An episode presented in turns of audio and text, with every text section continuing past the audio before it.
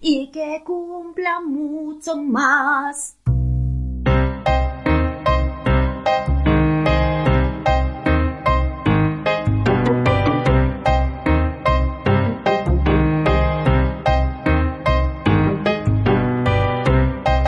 Hace ahora 40 añitos, día arriba, día abajo, nació una criatura a la que llamamos cariñosamente Constitución Española de 1978.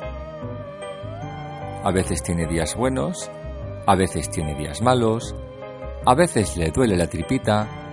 ¿No creéis que es un buen momento para conocer su historia?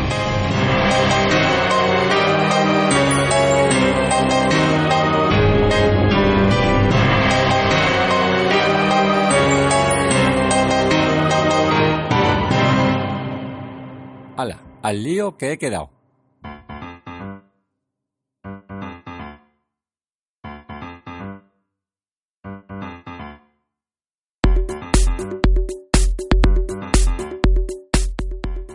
Hola amigos, hola amigas, eh, soy un simple ciudadano, ni más ni menos. Uno de esos millones de ciudadanos que recuerdan aquel aparentemente lejano diciembre de 1978 en el que nació una criatura que estos días está cumpliendo 40 añitos, la Constitución Española. Feliz, feliz en tu día, Constitución. Os preguntaréis, ¿y este quién es? ¿A santo de qué nos cuenta esto? Pues yo lo explico. Mi nombre es lo de menos, mm, aunque si insistís os lo cuento. Me llamo Lorenzo Gallardo, soy guionista de televisión, divulgador, escritor. Eh, tal vez algunos me recuerden moviéndome por Madrid en bicicleta y hablando de historia de Madrid en el punto sobre la historia. Es lo de menos. Lo importante es que me encanta la historia. Y de eso se trata, de hablar de historia. De historia de la grande, de la historia que aparece en los libros y que están en las bibliotecas y en los archivos, y también de la pequeña, de esa historia que aparece en los álbumes familiares que están guardados ahí en el armario al lado de quién sabe qué figurita. ¿40 tacazos ya? Y estoy aquí porque voy a hablaros de la historia de un milagro, que eso es exactamente lo que ocurrió hace 40 años, un milagro tras años de falta de libertades, llegó un momento para el cambio, inevitablemente. Y ese cambio llegó a través de un pacto, un pacto hecho por fuerzas políticas, por diferentes ideologías, por diferentes grupos de interés, para que las libertades recién adquiridas llegaran a todo el mundo. Para que esto tuviera éxito se hicieron concesiones, hubo aciertos, hubo también errores, pero es indudable que ese momento nos ha dado 40 años de paz, prosperidad y libertad. Una libertad que debemos defender día a día. No podemos consentir censuras, no podemos consentir que nada recorte estos derechos por los que tanta gente ha luchado y por los que tanta gente ha muerto. Tenemos que luchar y, si es posible, desprovistos de ideologías. En España cabemos todos y deberíamos caber todos. Venga, yo invito a las primeras cañas. Ahora es cuando entra una rafaguita de arpa así muy chula que es la que nos lleva al pasado. Veréis cómo mola.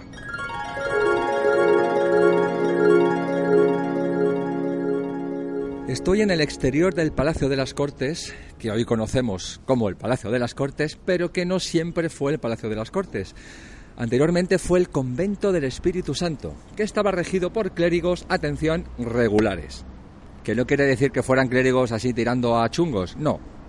Simplemente quiere decir que eran clérigos que se regían por una regula, por unas reglas. De ahí lo de regulares. Así que los chistes, bueno, dadle. En el año del Señor de 1823, como se decía antiguamente, se produjo en este convento del Espíritu Santo un incendio pavoroso que se inició durante una misa. No sabemos si se encendió una vela o un cirio, pero un cirio se montó, os lo aseguro. Todo ocurrió durante la misa y puede que fuera una homilía algo incendiaria, porque asistía nada menos que el duque de Angulema, ese tipo que trajo a España los 100.000 hijos de San Luis, no sabemos si los trajo él todos, que acabaron con el trienio liberal y que volvieron a instaurar un absolutismo tirando a chungo. Bueno, parece que suena, parece que están llamando a pleno. Mm, voy dentro. A ver si me dejan entrar. Que reine la paz en tu día, Constitución. Bueno, pues ya estoy dentro del Palacio de Congresos, donde se decide el destino de todos los españoles de pro, como se decía antes. Estoy en el pasillo del orden del día, que es el lugar en el que antiguamente se ponía el orden del día y por eso se llama el pasillo del orden del día, si las cosas no vienen por nada. Le damos un poquito al fast forward de la historia, que suena más o menos así. Bueno, mejor si lo hacemos con el efecto bien puesto. Y llegamos al año 1834. En ese año ya existía un régimen liberal. Por ejemplo, las mujeres todavía no votaban, pero digamos que estábamos ya en la pista correcta. Un tal Francisco Martínez de la Rosa decidió que sus señorías deberían reunirse en la iglesia del convento del Espíritu Santo, sus señorías rodeados de incienso, al que se sumaba el humo de los puros. Y claro, allí habría situaciones un poco bizarras. Buenos días, que vengo a confesarme. Pues yo es que yo estoy aquí en mitad de una oratoria. Mm, pues debe ser que usted no tiene tantos pecados como yo. ¡Feliz cumpleaños, Constitución! Me asomo a un pasillo de circunvalación llamado aquí metafóricamente e inevitablemente, como entenderéis ahora mismo, la M30. Es una referencia un poco madrileña, pero sé que allende los mares, allende las Españas, también sabéis de qué estoy hablando.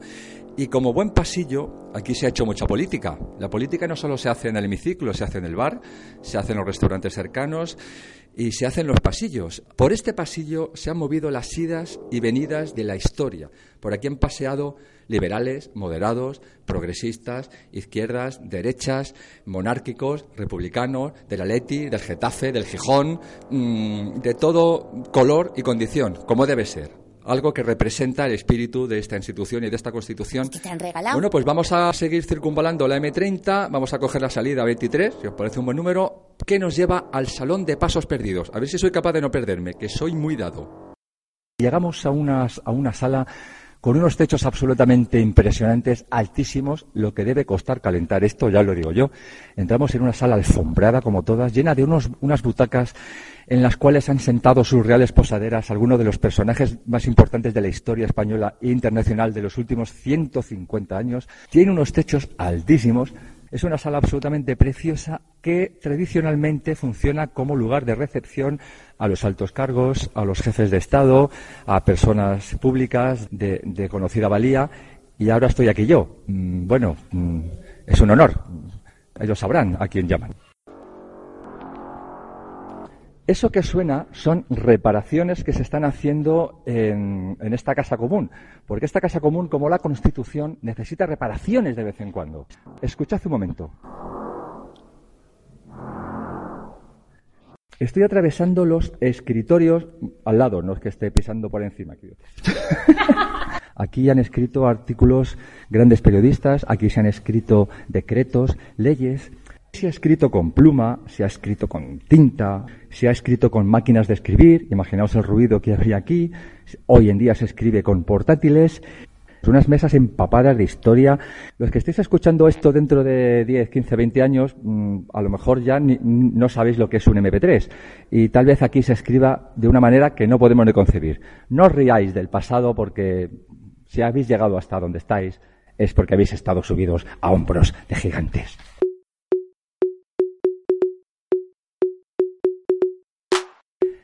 Estoy junto a unos cortinajes con aspecto de pesados, con aspecto de que están recién lavaditos, deben pesar un quintal y medio, porque estamos en la parte de atrás del lugar en el que todo el mundo se hace la foto. La gran puerta, la entrada, enmarcada y vigilada por esos dos grandes leones cuyos nombres diremos ahora. Los leones se les ha puesto varios nombres. Para empezar, antes de los leones había dos farolas. Yo me siento más seguro vigilado por dos leones que por dos farolas, aunque las farolas iluminan. No sé vosotros.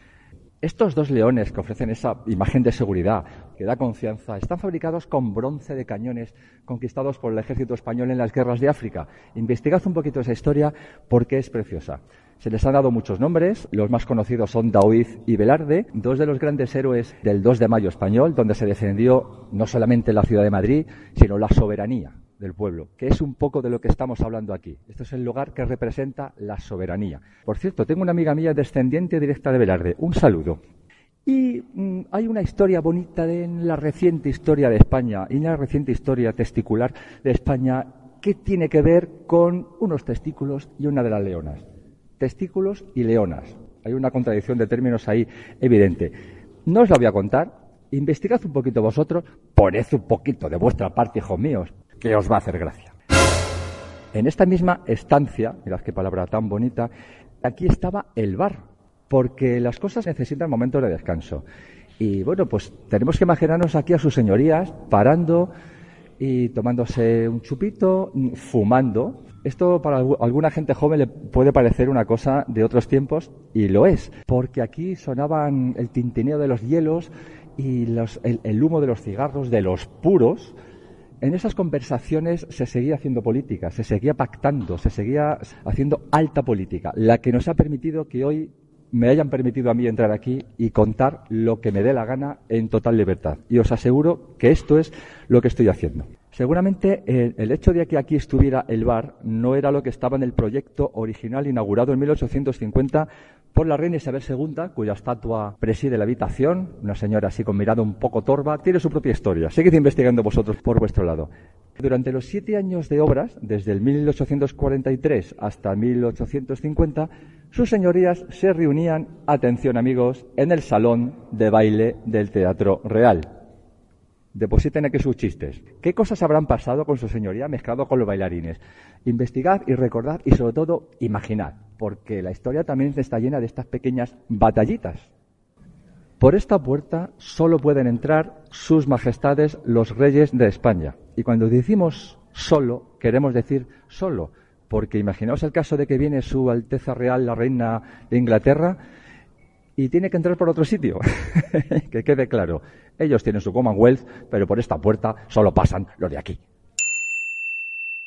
Vuelvo a coger la M30, salida 32, escritorio del reloj. Se llama escritorio del reloj, inmenso reloj de pared, que no solo marca la hora, sino que marca los solsticios, los equinoccios, mm, el, el paso de las estaciones y parece que hasta la hora en Marte. Es un reloj que si fuera de muñeca, pues solo lo podrían llevar King Kong o Hulk en un buen día, ¿no? Cuando está especialmente verde. Vamos a coger otra vez la M30 para descubrir un testimonio de un momento en el que todo pudo haberse ido al garete. Paseando, paseando, paseando por las instalaciones del Palacio de Congresos, me encuentro con una rejilla de ventilación. Es una rejilla de ventilación conservada detrás de una urna como recuerdo. No como recuerdo de los tiempos en los que no había ventilación, sino como recuerdo de un momento en el que la por entonces recién nacida Constitución, apenas tenía tres añitos, estuvo a punto de morir de muerte súbita. El 23F fue un momento peligroso, delicado para todos nosotros, y esta rejilla se guarda porque contiene un balazo. Tal vez la rejilla recibió ese balazo para mejorar su, su ventilación. Es una teoría, pero me parece que no, que no es lo más probable. Fue un momento delicado, fue un momento peligroso y la Constitución pudo haber muerto casi recién nacida. Lo creáis o no, a mí todavía me cuesta creerlo, estoy pisando con mis pies, escuchad, tum, tum, bueno, es un efecto que hago yo con los pies, pero creedme, estoy en el mismísimo hemiciclo, donde sus señorías se reúnen, donde se debaten, donde discuten, donde se pelean, donde se hacen amigos, donde se deciden los destinos de todos los españoles, acertando unas veces, equivocándose otras, pero eso es parte de la vida. Y estoy aquí, yo, un chaval de barrio, ¿eh? del barrio de Usera. Hola vecinos. ¿Escucháis este eco? Cuando vemos este lugar en las noticias, eh, en el día a día, en los informativos, en los resúmenes, olvidamos que por aquí han pasado personas con capa, personas de otra época. Recordemos, desde 1850 se está discutiendo aquí el destino de todos los españoles. Las palabras pronunciadas aquí desde 1850 de alguna manera permanecen. No estoy hablando de energías psíquicas ni, nada parecido, sino de, que estamos en un lugar tan cargado de historia que casi pesa. Y esto que los techos son realmente altos y son impresionantes. Las distancias aquí en el hemiciclo son más cortas de lo que creéis o de la impresión general que se da en televisión. Aquí está todo mucho más cerca. Los suspiros se escuchan desde un escaño a otro. Los insultos también.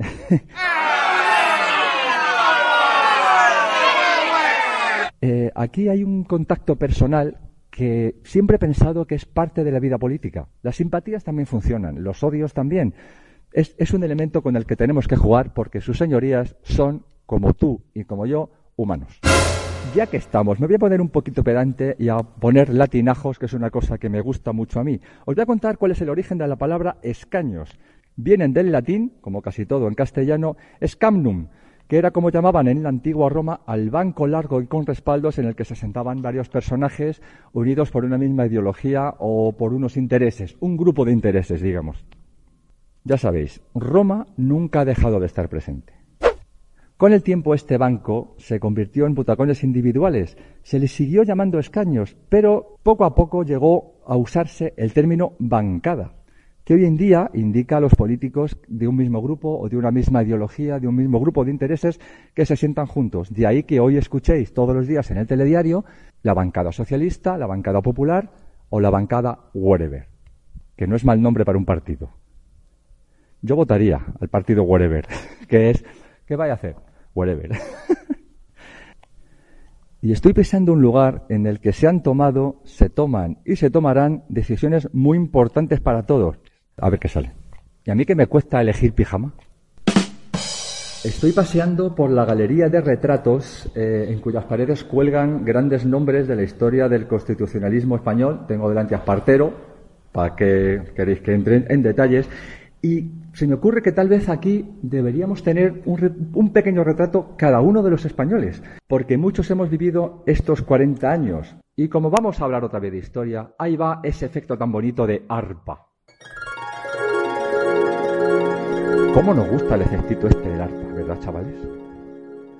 Del pasado estamos hablando y ahora sí me permitís del pasado propio y personal. No seré pesado, os lo prometo.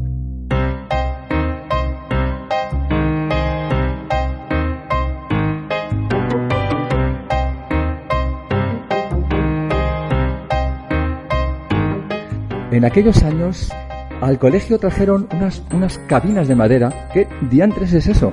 Olían a madera recién hecha. Eran juguetes, juguetes nuevos, como la constitución que estaba a punto de nacer. Y os aseguro que literalmente nos metíamos en las cabinas sin que nos vieran los profesores y jugábamos a votar. Y aunque aquello entonces era un juego, hoy no lo es, era consciente más o menos porque tenía 10 añitos de que estaba cambiando algo en la historia de España y a la vez seguía jugando con mi Hyperman. Y hasta aquí este pequeño homenaje a la Constitución grabado con un smartphone que no es tan smartphone como él se cree, como habéis comprobado. Defended vuestras libertades con uñas y dientes, no permitéis que os censuren, no aguantéis una y no os dejéis manipular. Y recordad, hacia el conocimiento a través del disparate. Besos.